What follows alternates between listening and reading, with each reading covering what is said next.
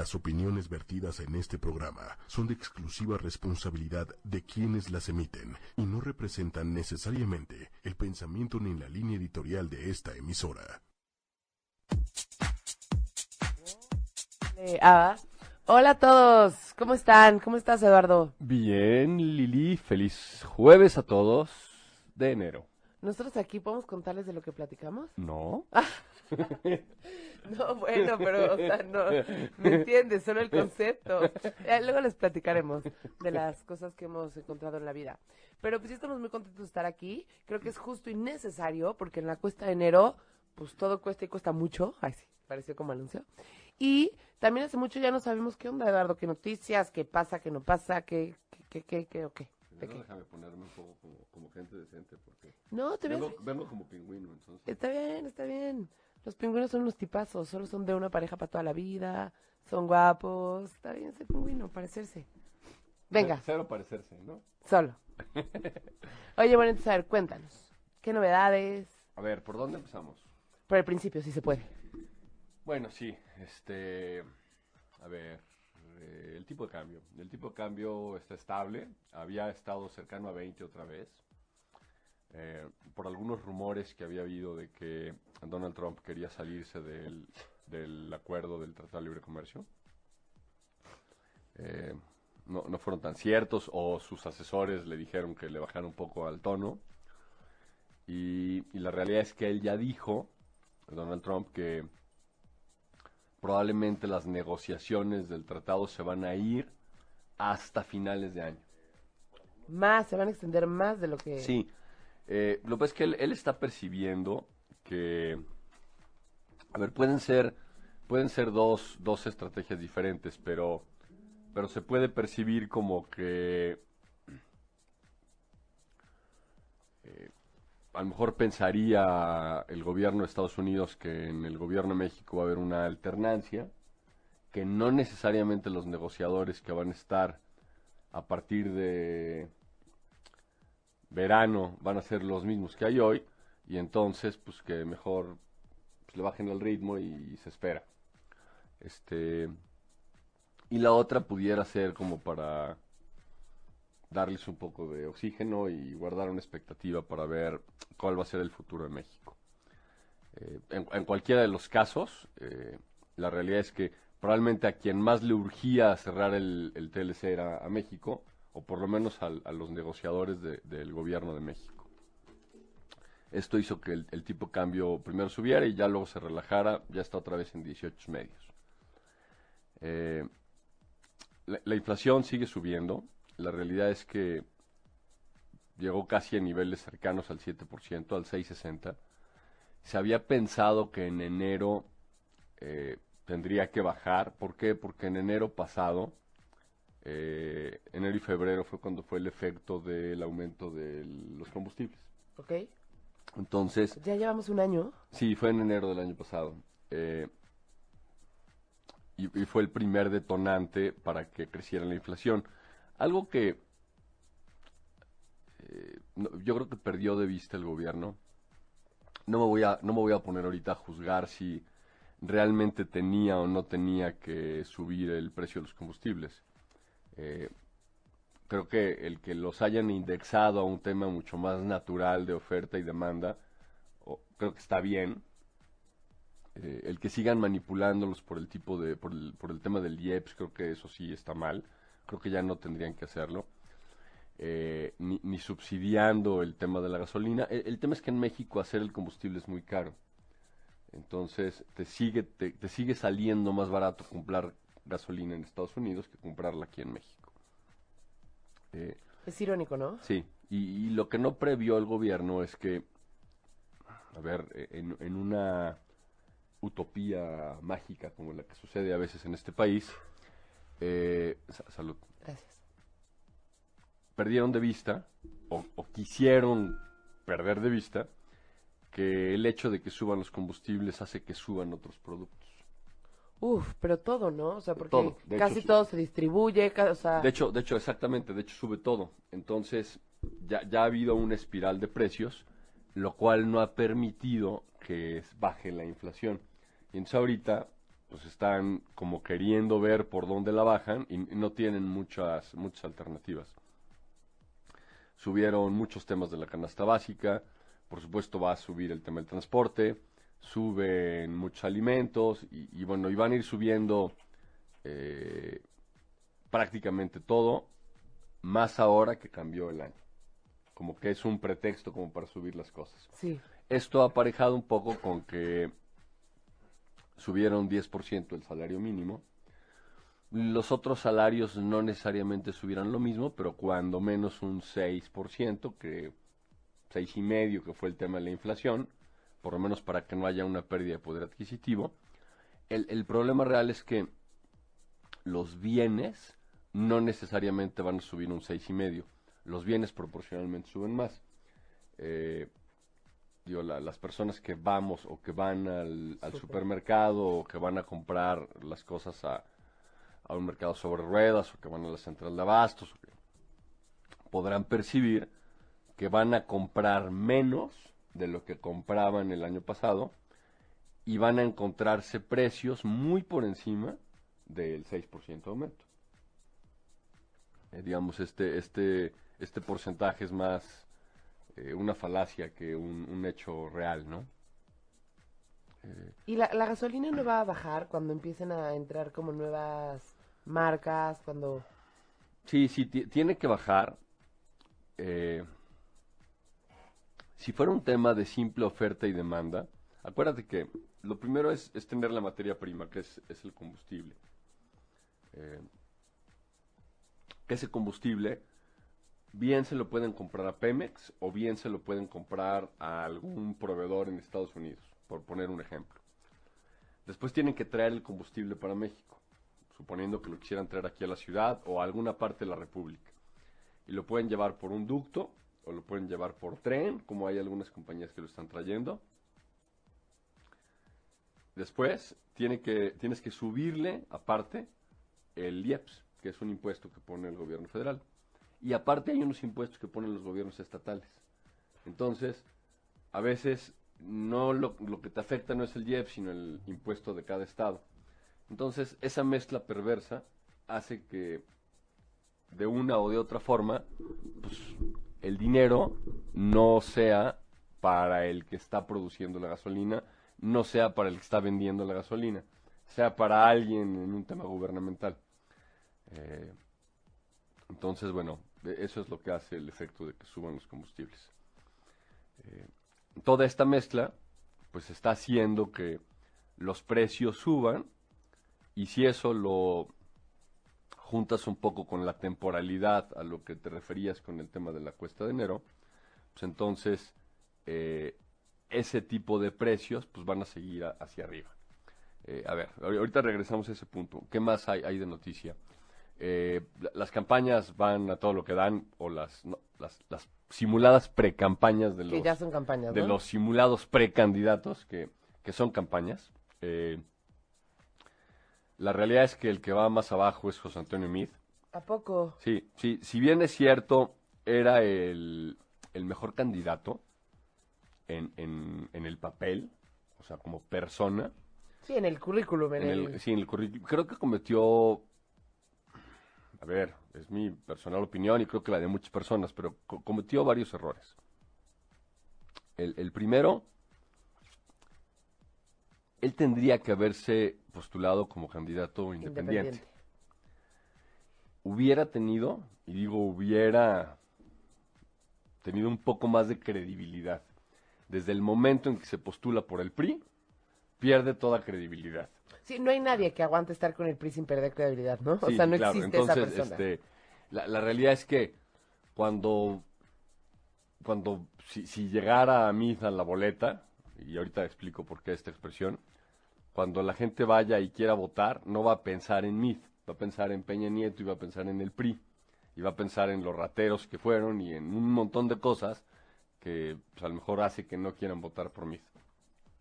Eh, Después Meade, a lo largo de todas las secretarías en las que estuvo, fue tapando, coadyuvando, estorbando o lo que sea, como para que no se resolvieran temas puntuales de corrupción que hubo en el gobierno. Entonces, digamos, no las atendió. ¿Y por qué, o sea, por qué piensas ahorita esto? Si creo que tu opinión normalmente, o al menos en los últimos programas del año pasado, era que antes de ponerse con el PRI parecía ser una persona muy honesta. No, a ver, él es un cuate honesto. O sea, yo lo conozco personalmente, es un cuate honesto, él.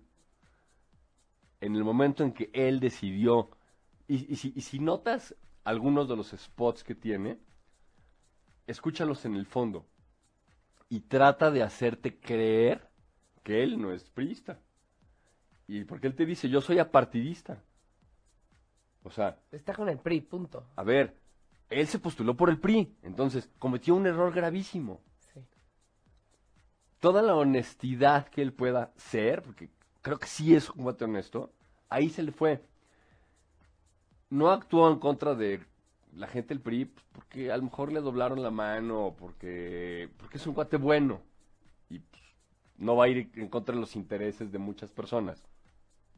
Creo que eso Le costó caro. no le va a alcanzar para ganar. O sea, tiene que ser, para ganar una, una contienda con el tipo de contrincantes que tiene, tiene que ser un cuate, un fajador, un cuate que llegue al ring y se pelee con la mano, o sea, Sí. y, y, y a mí no lo veo haciendo eso. Pero y entonces, Mid, como, ¿qué, ¿en qué tenemos, o sea, qué porcentaje o...? Pues, yo creo que va, va en un tercer lugar, yo creo que, este, si, si habláramos porcentualmente, pues a lo mejor se va a quedar como con el 18 o 20% por ahí, yo creo. Arriba está, este, Anaya, Que como Ricardo que subió muy Anaya. rápido, ¿no? el Ricardo Anaya es un cuate muy astuto, creo que es un buen político, eh, ¿Crees que es honesto? No, no, no, no, no lo conozco personalmente. Este, o sea, sí lo conozco personalmente, no lo conozco Bien, o bien, o sea, como para, sea, poder dar una opinión para así. poder dar una opinión. Eh, estos spots en donde y, y me encanta porque a mucha gente lo critica, este, porque saca spots en donde habla en inglés y habla en francés y está bien, pues que se formen todos los que tengan tres o cuatro idiomas y a ver, lo critica porque seguramente ellos no hablan inglés y francés, o sea, si lo hablaran no dirían nada, o Sí, sea, claro, claro. o harían spots en cinco idiomas, o Sí, sea, claro, claro. entonces yo creo que es un tema más de envidia que de eh, que está aprovechándolo, pues claro, pues todos aprovechan sus fuerzas, o sea, y seguramente lo está aprovechando por ahí.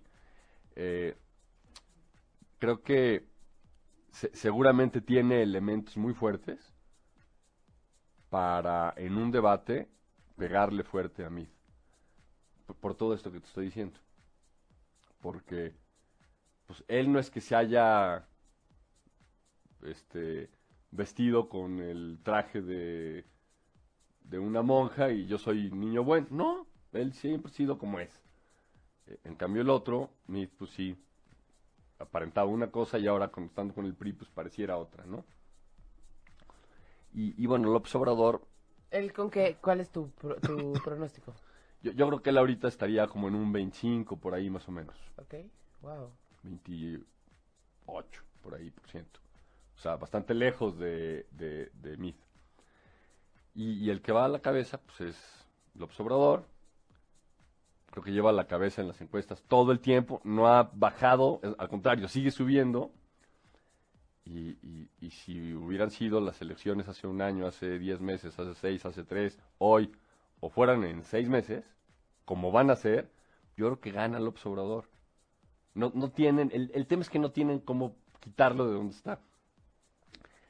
¿Por más de cinco puntos? No, no, López Obrador estaría como por el treinta y tantos por ciento. O sea, el, el- el tema con López Obrador es que ya no, ya no importa ahorita si las personas son o no a favor de López Obrador. Van en contra del PRI. Van en contra del sistema. ¿Quién es quien se muestra, Más, como más diferente. sí, más distinto? Pues López Obrador. No, y mucha gente pensará, si quieres cosas diferentes, no hagas siempre lo mismo, ya sabes. O sea, hagamos justo algo que no se ha hecho diferente y vámonos por ahí.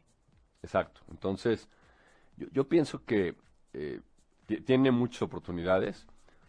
Eh, ya, ya hablábamos en algún programa del, del grupo de personas que está poniendo para Su equipo. a su equipo. ¿Y te acuerdas que te dije antes Sí. de que las dije, de, de que las nombrara? Este, yo creo que van a ser pues, hombres, mujeres y de varios aspectos ideológicos, gente culta. Y, y, pues hizo eso, mitad Parece hombre, que mitad te escuchó y mitad así lo mujeres, redactó. gente culta, todos estudiaron en el extranjero, o sea, un gabinete pensado. Este, podrán no gustarle mucha gente a muchos, pero es un cuate muy pensado, es muy inteligente, mucho más que Mid, mucho más que Anaya, lleva más años metido en este negocio, tiene más Y experiencia. aparte la ha librado, ¿no? Porque ha estado en un buen de escándalos y se ha levantado de una u otra manera. Porque es un cuate astuto. Es un cuate muy abusado. Eh, no le han demostrado una sola vez que ha tomado dinero. Él nunca lo ha tomado. Si lo ha tomado, no lo sé. Porque con el tema de las ligas y el tema de los fajos de dinero y... Él nunca aparece. Oye, pero es de tu equipo. ¿Y? ¿Me dio el dinero a mí? No va. Entonces, pues, pues él, quién sabe lo que hizo, pues sáquenlo, métanlo a la cárcel, este, háganle lo que quieran, o sea.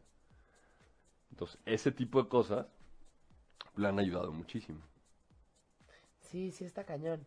Y entonces, ¿tu pronóstico es que él gana las elecciones? Yo, yo pienso que si no sucede algo ¿Cómo dramático, Tip- O sea, que lo maten. no, no, bueno, o que, o que haga trampa, que seguramente podrá algún partido intentar hacer trampa. Pero se supone que si tiene más de cinco puntos de diferencia ya no se puede hacer Ya, trampa. ya no se podría, este, pie- no, no estoy seguro que Mid vaya a llegar a la boleta. ¿Por qué no podría llegar? Porque el PRI, antes de que, acuérdate que este es periodo de pre-campaña, Ah, y hasta que sea el periodo de campaña ponen al candidato. Entonces el podrían PRI, cambiarlo. el PRI puede decir, "Mm, esta movida no nos salió tan bien como pensamos, Exacto, pongamos otro. pongamos a otro. De hecho, por eso todos los movimientos que ha hecho el PRI, el tema del Bester Gordillo, ¿Qué, qué pasó con el Mr. Gordillo? acuérdate que estaba en la cárcel Ajá. y la sacaron y la mandaron a arresto domiciliario. ¿Por? pues, para poder tener los votos del magisterio. Y entonces ya tienen los votos del magisterio. Pero eso es ilegal, ¿no? O sea, No, bueno, a ver, han hecho muchas jugadas. Este, ahorita, con el tema que, está, con que pasó en Chihuahua, cuéntanos. eh, el, el gobernador de Chihuahua Uy. sacó unas notas hace tiempo en donde está demostrando que parte de los recursos públicos de Chihuahua fueron utilizados para la campaña, para las campañas del PRI. Y dijo dónde y cómo y cómo la Secretaría de Hacienda entregó los recursos y es todo orquestado por gente de Videgaray y de Videgaray. Entonces, eh, el, PRI está tratando y el gobierno de defenderse como gato boca arriba y no habían traído a Duarte, al gobernador, al ex gobernador, al que se había robado el dinero y al que había hecho las maniobras, no lo habían querido extraditar de Estados Unidos. Y ahora con todo este revuelo, ahora resulta que sí lo quieren extraditar.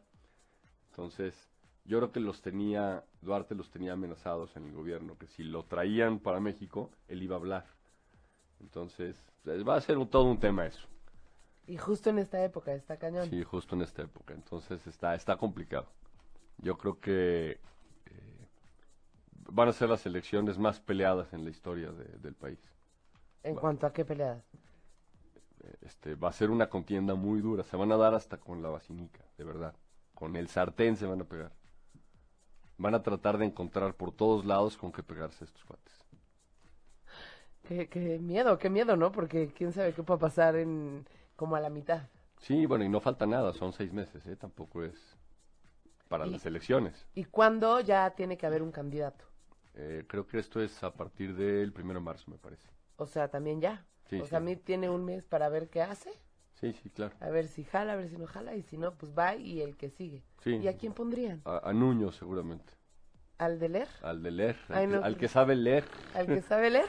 ese. ¿El que te dice si vas a ir? Exactamente. Ese, ese es el que, el que estarían buscando poner. ¿Y qué opinas?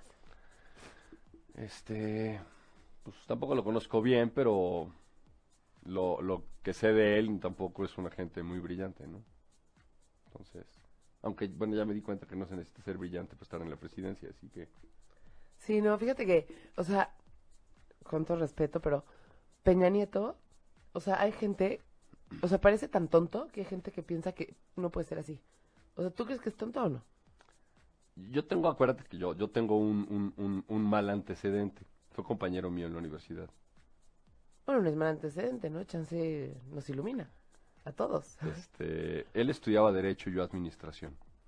Entonces, eh, pues tengo algunas, algunas anécdotas. Este, de que es un cuate abusado, es un cuate abusado, seguro, es un cuate abusado. Eh, él estaba ya dentro del grupo Atlacomulco en aquel momento, eh, metido en temas de planillas de sociedades de alumnos y esto. Un cuate muy, muy abusado. A ver, si no fuera tan abusado no estaría en la presidencia, o sea, eso es un hecho. O sea, por tonto no llegó ahí, seguro.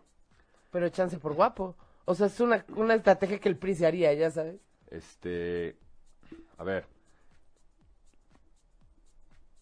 Yo creo que tú, e- e- es como cuando, cuando llego, cuando llego a las empresas y les, y hablo con los grupos directivos.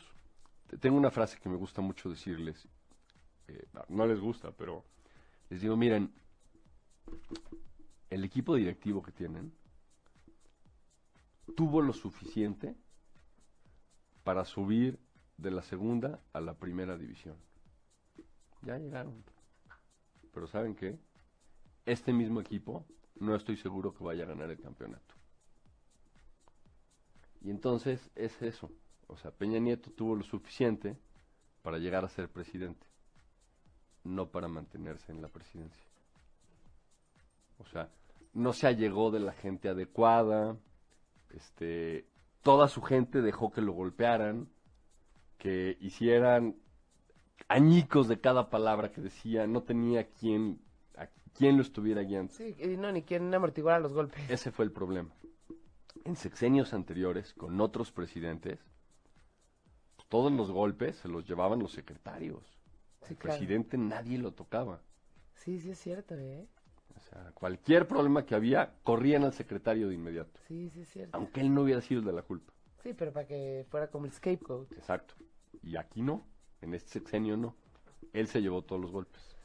Pues a ver qué pasa, Eduardo Walls. Sí. Oye, y otra pregunta, ¿escuchaste algo de las bitcoins? Sí, sí, escuché un poco de los Bitcoin. Eh, a ver, las criptomonedas es un tema que sí o sí va a ser del futuro, o sea, van a estar. Llegó cercano a los 20 mil dólares cada, cada Bitcoin. Cada bitcoin, que, que cuando salió costaba un dólar. Sí, empezó en un dólar. Empezó en un dólar. Eh, le, le costó mucho trabajo, pero llegó muy rápido del dólar hacia los mil. Y bueno, de los mil a los 18 mil, bueno, fue en cuestión de nada. O sea, fue muy rápido el que fue subiendo y escalando y se creó una burbuja que, bueno, en algún momento parcialmente tenía que romperse. ¿Qui- ¿Quién decide cuánto cuestan? No, pues es que es oferta y demanda. Pero ¿cómo se calcula o qué? No, es, es un tema de oferta y demanda. Acuérdate que O sea, pero ¿quién es la autoridad o quién es la persona o quién es la organización que dice, ahora ya cuestan tanto? ¿no? Oferta y demanda. A ver, explícanos un poquito más. Sí, a ver. Eh, pon tu teléfono aquí tantito. ¿Cuánto cuesta hacer una llamada en este teléfono? ¿Cuál es el costo de hacerlo? Es una persona muy inteligente. Pues depende. No, no, no, no, en costo, costo, costo. O sea, Pues depende, porque centavo, dos tengo plan un- ilimitado, depende de cuántos haga. Un segundo, un, un- un centavo, dos centavos, diez centavos, lo que sea. ¿Cuánto vale hacer una llamada en este teléfono? Depende de las circunstancias. Si es una emergencia, si no es una emergencia. Imagínate que estamos aquí en el programa Ajá. y de repente hubo un terremoto, como los que tuvimos en septiembre. Se cae parte de muchos edificios, se bloquea aquí la entrada, hay una inundación, tráfico terrible afuera. Y de repente llega Méndez y te dice, oye, se me olvidó decirte, tu mamá necesitaba urgentemente que le hablaras, porque tuvo un problema y se cayó al lugar en donde estaba. Y este es mi teléfono en este momento. Y es el único teléfono, el único Mm, Mi vida, vale sirve, mi vida. que sirve aquí. Y me dices, ¿puedo usarlo? Y yo te digo, sí. Te lo rento. ¿Te vale la llamada? ¿Cuánto quieres pagar por ello? O sea, todo lo que tengas en el mundo mundial, ya sabes. Eso es oferta y demanda. O sea, es la necesidad que tengas por comprar algo. Entonces, si yo quiero una Bitcoin y yo sé que vale 15 mil pesos, pero el ambiente está tan caliente, yo sé que está subiendo y tengo la expectativa y la gente me dice que va a llegar a 20 mil y que soy un tonto si no compro y le dices a tu corredor, cómprala, aunque sean 15 mil O sea, ahorita los corredores ya pueden comprar Bitcoin. Ci- ciertas personas, ciertas personas a través de ciertos mecanismos. No, no cualquier casa de bol, no, no. son- ¿Pero no es legal? ¿O sí es legal en México ya? no, no, son ciertos, es que no, no es un tema de México. Es un, como es un tema tecnológico, es un tema electrónico, hay ciertos vehículos en Internet en donde puedes comprar, con ciertas corredurías, y eh, ahí se puede. Entonces tú hablas y quiero. Y pues entonces, oye, pues hay alguien en Londres que tiene tres, las vende en 15.700, no 15.500. Pues dámelas. Y luego hay otro que 15.900. Y luego, bueno, pues ya las quiero vender. si sigue subiendo, pues a lo mejor las vendo en 16.000. Pero si comienza a bajar, a lo mejor me dan 10.000. Eso oferta y. O sea, todo tiene que ver como con lo que se habla, ¿no? O sea, o sea, sí con lo que se habla, con lo que se cree, con la expectativa que todo el mundo tiene. Y entonces, pues entonces, si yo creo que las mías están muy baratas y las subo y la gente las sigue comprando, entonces veo que aguanta el precio y el otro la sube y el otro la sube y así va subiendo. Acabas de describir el mercado de la bolsa. Así funciona la bolsa. Y entonces, literalmente, llega un punto en donde pues, es una burbuja porque... ¿Está sobrevaluada o está subvaluada? El precio de cualquier cosa. Del oro, de la plata, del dólar, de una acción, de un bono. Y entonces cuando la gente dice, no, no, yo ya no va, está carísimo, ya no lo va a comprar. Exacto. Y entonces O ya no aguanta y tiene yo que estoy bajar. dispuesto a venderlo en tanto. O me urge dinero. Claro. Véndelo en lo que sea. Y entonces a otro le urge y entonces ya hay dos personas que lo vendieron en 10 mil en lugar de en 16 mil. Exactamente. Así funciona. Eso es oferta y demanda. y entonces la oferta y la demanda también están afectadas por circunstancias de la vida. Por ejemplo, si tiembla. Si tiembla, a lo mejor más gente necesita dinero y entonces empiezan a malbaratar las, los bitcoins. Exacto. Exactamente. Bueno, ya que entendimos este tema, ahora sí platícanos qué pasó con el bitcoin. Eh, Bueno, bajó, evidentemente bajó de los 18 mil dólares que estaba casi, bajó a 10 mil. Casi el 50%. ¿Nos pega de alguna manera? No, a nosotros no. No hay mucha gente en México que tenga bitcoins. no. No lo sé. No es rastreable. ¿Y para cuándo crees que ya las criptomonedas se puedan integrar como a la vida diaria de todo el mundo? Unos 5 o 10 años ya van a estar, seguramente. ¿Y existe algún otro tipo de criptomoneda? Hay muchas, hay muchas, hay, hay muchas que han salido. Confiables y con argumentos y sólidas, dos o tres. Aunque hay cientos por todos lados, pero seguramente va a ser una, un- una moneda de curso eh, legal próximamente. Ese tipo de cosas que decías, eh, de, de movimientos que afectan, que no necesariamente son... eh, Económico. Sí, o sea, se, se llaman riesgos sistemáticos y riesgos no sistemáticos. Los sistemáticos son temas que tienen que ver con la macroeconomía, la microeconomía, temas de inflación, tasas de interés, el petróleo, el oro, este. Si eso se mueve, se mueven otras cosas. Y los no sistemáticos son temas que no controlas, temas naturales, temas que emociones, este, Las heladas, de- cuando el limón estaba altísimo, ¿no? Por ejemplo. Sí, Por- o sea, por si- hay una helada, pues entonces el precio de ciertas cosas crece. No, no es un tema de, de que tú quieras que crezca, no. A ver, si hay 10 personas dispuestas a comprar naranja, por ejemplo, y tienen mil pesos para comprar naranja cada una de las 10. Hay 10 mil pesos de demanda para naranjas. Y yo aquí tengo X número de kilos para vender naranja. Y yo soy el único que tiene naranjas en el mercado. Pues, yo las voy a dar a tal precio que puedo llegar a equilibrarlo contra los 10 mil que hay del otro lado. Sí, claro, no tendría sentido que la gente se gastara ocho mil, ¿no? Claro, ¿por qué si están dispuestos a gastar 10 mil? Lo que es complicado a veces es saber cuánto está dispuesta la otra persona o los demás a pagar, ¿no? Claro, pero eso te das, por, por eso los temas de especulación y por eso, eh, así funciona por eso la oferta y la demanda, es, es muy complejo. Tú puedes ir a, a, a ver, en un mercado sobre ruedas funciona igual, las centrales de abasto funciona igual. Tú vas y le dices a una marchanta, a ver, ¿a cómo el jitomate? Lo tengo a 12 pesos el kilo.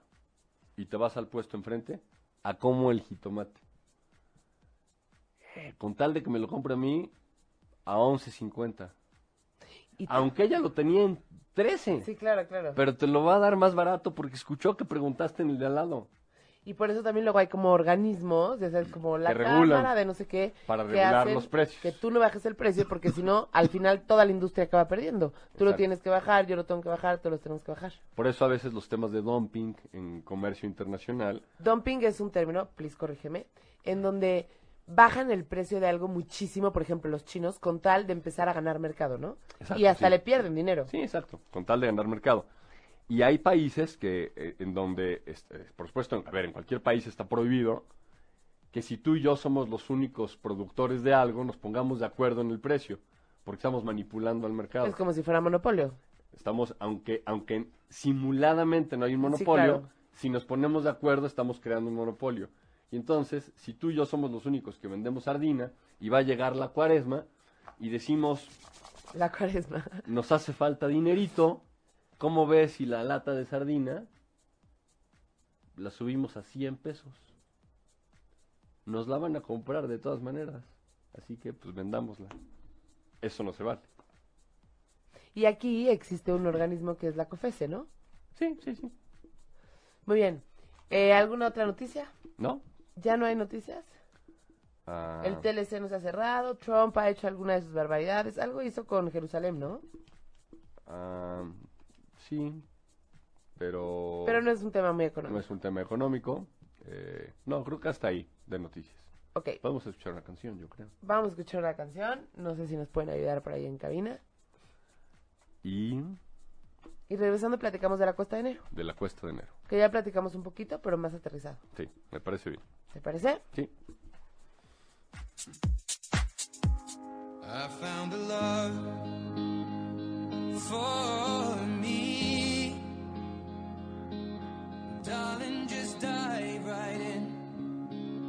Follow my lead. Well, I found a girl, beautiful and sweet. Well, I never knew you were the someone waiting for me.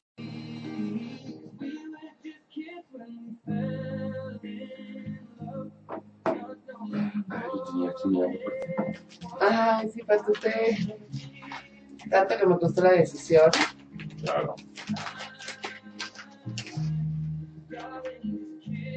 ¿Y tú invertirías en bitcoins? No, ¿Por qué?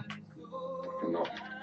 Me gusta la especulación, pero no, no a tal grado. O sea, hay cosas más divertidas en que comprar ahorita. Como que. No, pues acciones de ciertas cosas. Este, No, ayer justo. Ay, Capelo nos está diciendo, ¿te acuerdas de los de los números que nos dio del cuate que compró no me acuerdo cuánto en bitcoins y en cuánto acabó? ¿Compró mucho? No, Capelo no, un cuate, pero, o sea, neta, o sea, imagínate, ¿cuánto, cuál, cuál era la equivalencia? Compró, empezó en un dólar y llevaba 18 mil. 18 mil dólares, imagínate.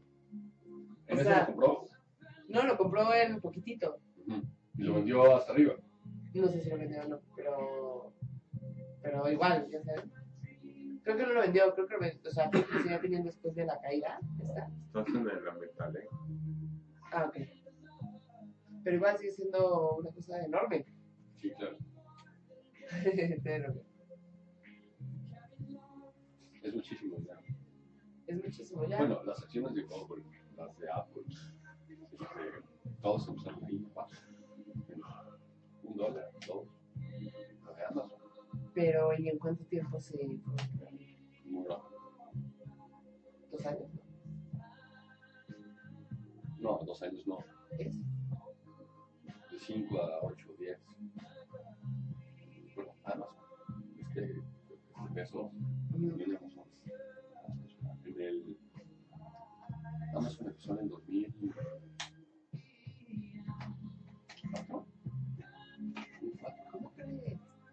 Sí, 2004.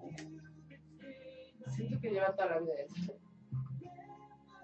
94. Pues no, es poquito. O sea, Amazon lleva poco. Muy poco. No me acuerdo si es el de. Si es este cuate, el de Amazon, o es el de Alibaba. Empezó, Amazon empezó en un cochero. En una oficinita. ¿Ah, sí? En una oficinita. Empezando, hizo una lista de libros y los vendía. Te puso como una biblioteca virtual en la red. ¿Cómo va cambiando el concepto? No, no sé cuánto has visto cómo. cómo se llama. Y ahora va a poner, a empezar a montar ya su centro de distribución. Sí, sí, sí, lugares del mundo. Lo ponen los primeros 20 en Estados Unidos.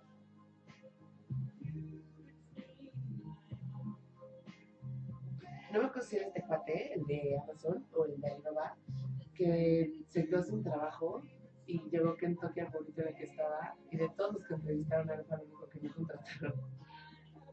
Y ahora es dueño de Alibaba o de Amazon. ¿no? Estos. Bueno, son historias increíbles. Son increíbles, pero luego son peligrosas, ¿no? Porque la vez que son en un millón y muchas veces como que se vuelven tan aspiracionales.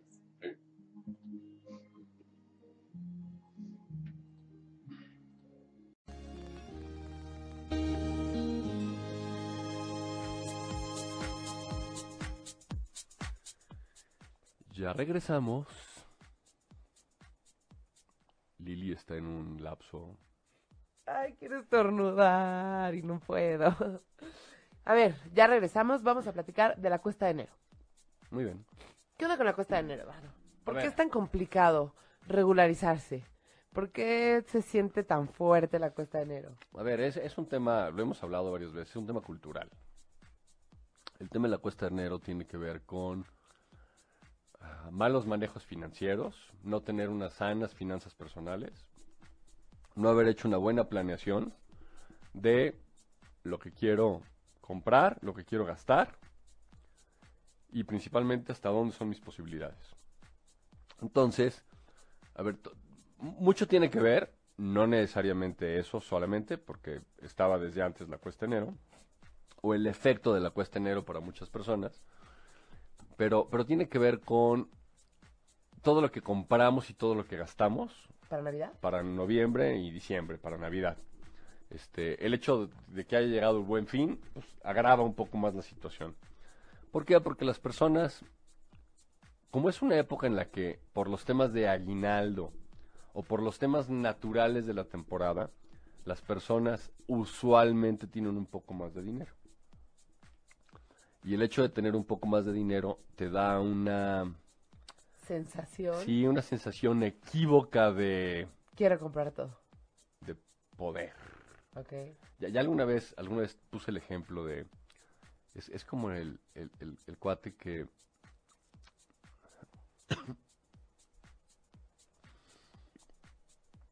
Se le acercan dos amigas y él no tiene, no trae un peso en la bolsa. Cero. Ah, Pensé que no traía pantalones. No, no en un peso en la bolsa. Y le dice a la amiga esta, que le gusta, por cierto. Le dice, oye, ¿y si vamos a tomar un café? Y el otro empieza a sudar. Y le pone 18 pretextos para decir que no puede. Pero es porque no tiene dinero. Pues porque no tiene dinero. Pero no se atreve a decir, no tengo dinero. Eso sí, si trae 200 pesos en la bolsa, se siente el rey del planeta. O sea, y dice, a ver, claro que vamos, ¿a dónde quieres ir?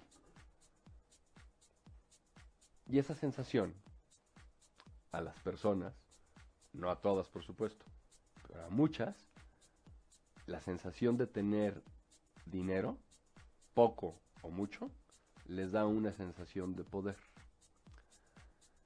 Entonces, regresamos a la temporada navideña. Yo sé que voy a recibir el aguinaldo. No lo he recibido. Sé que lo voy a recibir. y entonces digo, perfecto. Pues vamos a comprar estos regalos, vamos a comprar esto. Y empiezo a comprar cosas. Y en el mejor de los casos, uso una tarjeta de crédito. En el peor, me lo han fiado y pues voy a tener que pagarlo en unos días. Llega el aguinaldo y olvidé que me tenían que descontar el crédito de no sé qué, pero bueno, me dan el dinero y, y luego pues hizo falta esto para la cena y oye, hizo falta este regalo y oye, necesito comprar esto y, Y luego ya ni llevas tanto la cuenta y se te pasa un poquito. y luego ya se te acabó el dinero y ni siquiera pagaste lo que habías pedido. Y entonces usas parte de tu quincena de la primera y luego de la segunda quincena y entonces llegan los primeros días de enero y no tienes dinero, te quedaste con deudas y tienes hacia adelante un mes todavía que está comenzando y no tienes ni siquiera dinero porque faltan 15 días para que te paguen tu quincena. ¿Qué vas a hacer? Y ahí comienzan los problemas.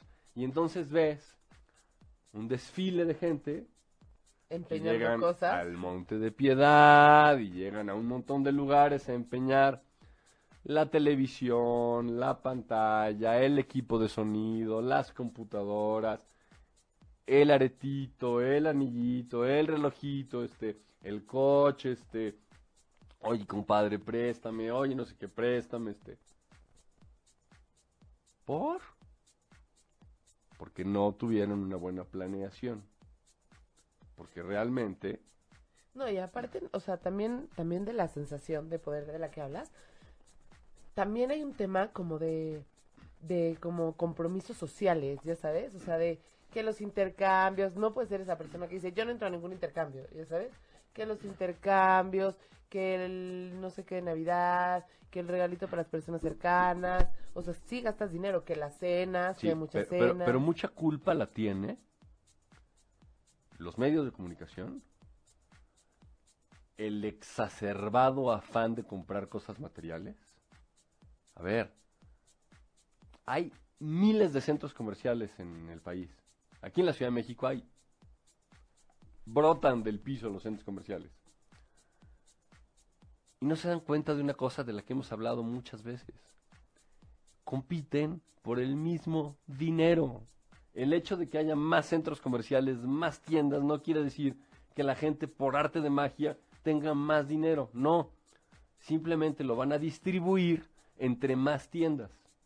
Entonces, pues muchas marcas se van, muchas marcas llegan, unos centros comerciales crecen, le dan espacio a nuevas marcas, pero el efecto es que tarde o temprano si la economía no crece a un ritmo más grande, los centros comerciales empezarán a desaparecer y tendrán que empezar a aparecer más ventas de comercio electrónico. Ese va a ser el futuro. Tú vas a comprar todo electrónicamente. Ya no vas a necesitar invertir en grandes espacios. Por eso es que los espacios en los centros comerciales lo están volviendo más como era una alameda antes más espacios arbolados, con fuentes, muchos temas de ocio, este, diversión, entretenimiento, comida, para que la gente, para atraer a las personas al centro comercial y que estando ahí, a ver si gastan un poco en las tiendas. Sí, sí. Pero entonces es, es culpa de todo esto, porque entonces eso, aparejado con lo que dices de los intercambios y...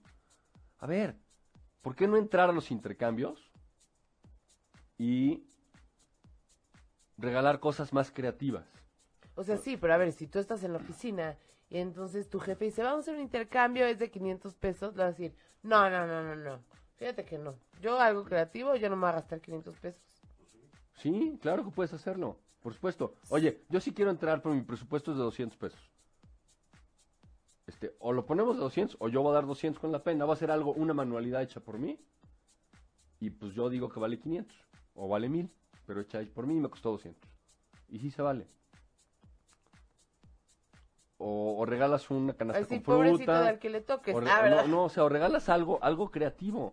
O sea, no necesitas gastarte una fortuna en dar un regalo. y entonces, puedes, si, si quieres comprar cosas, destinarlas como muy específico. Perdón. Y con eso, pues entonces, puedes tener un ahorro sustantivo Para poder sobrevivir en para enero. poder tener reservas para enero. O sea, ¿Y más o menos cuándo se estabiliza la cosa? después de la primera o segunda quincena de febrero. ¡No!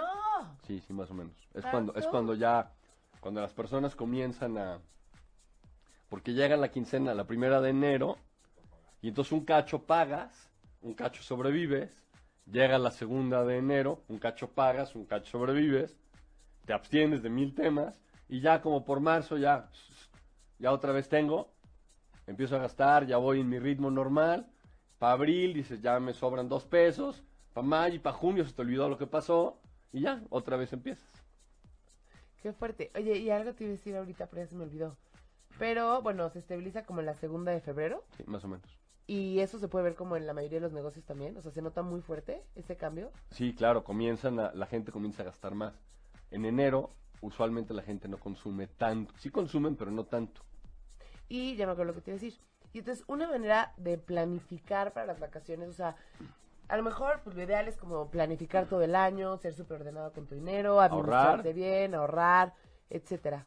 Pero si de plano la gente, pues, o sea, hay algunas personas que no son así, ¿algún tip como justo para sobrevivir a la cuesta de enero? O sea, decir, cada mes mete el 10% de tu sueldo a un sobre. A ver, eso ya lo habíamos dicho. eh, y por aquí hablamos de un libro, El hombre más rico de Babilonia.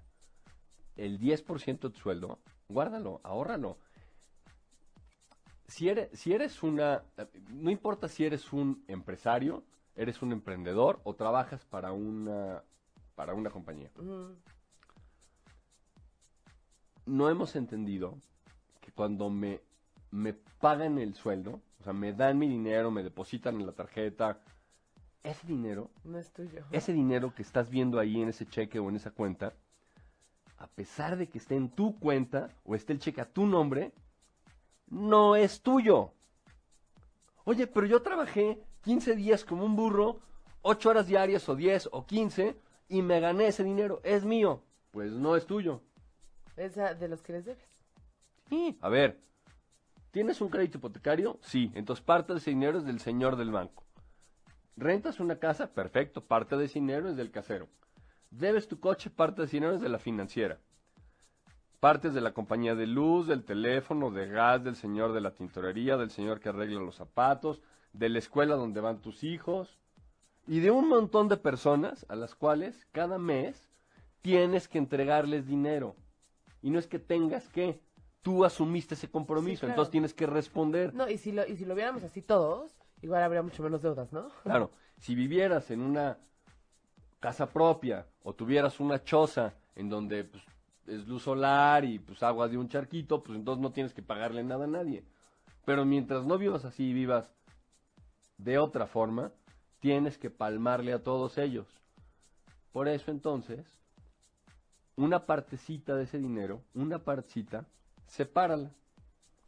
5% para empezar. Y el otro, de, separas 10, dos montoncitos de 5%. Y el otro 90, repártelo en todas estas personas, el señor del súper y Todo. te lo acabas. ¿Qué le hago al otro 10? 5% lo ahorras. Y el 5% restante, ahora sí, velo y di, esto es mío. Y me lo voy a comer, me lo voy a beber, me lo voy a parrandear, me lo voy a... lo que quieras. Oye, pero son 50 pesos. Lo que sea. Disfrútalo. Y disfrútalo y agradece que los tienes. Llegará un momento en que ese 5% no sean 50 pesos, van a ser 1000. Sí, claro. Este, y ya. Y si te ordenas de esa forma, vas a vivir diferente. Me encanta. Oye, ahora pues fíjate que ya se nos acabó el programa otra vez. Me da mucho gusto que estés aquí. Este. Y pues la próxima semana los tendremos por aquí con otros temitas interesantes por ahí. Y pues pásenlo bonito y muchas gracias por estar aquí. Sí, muchas gracias a ti, Lili. La siguiente semana, acuérdame, ya haremos el ritual del dinero y la vela. Sí, me late. El ritual del dinero y la vela. Ese les va a gustar. Muy bien. Va, listas. Gracias. Manuel Cuídense, buen jueves, hasta luego. Si te perdiste de algo o quieres volver a escuchar todo el programa, está disponible con su blog en ochoymedia.com. Y encuentra todos nuestros podcasts de todos nuestros programas en iTunes y Tuning Radio. Todos los programas de ochoymedia.com en la palma de tu mano.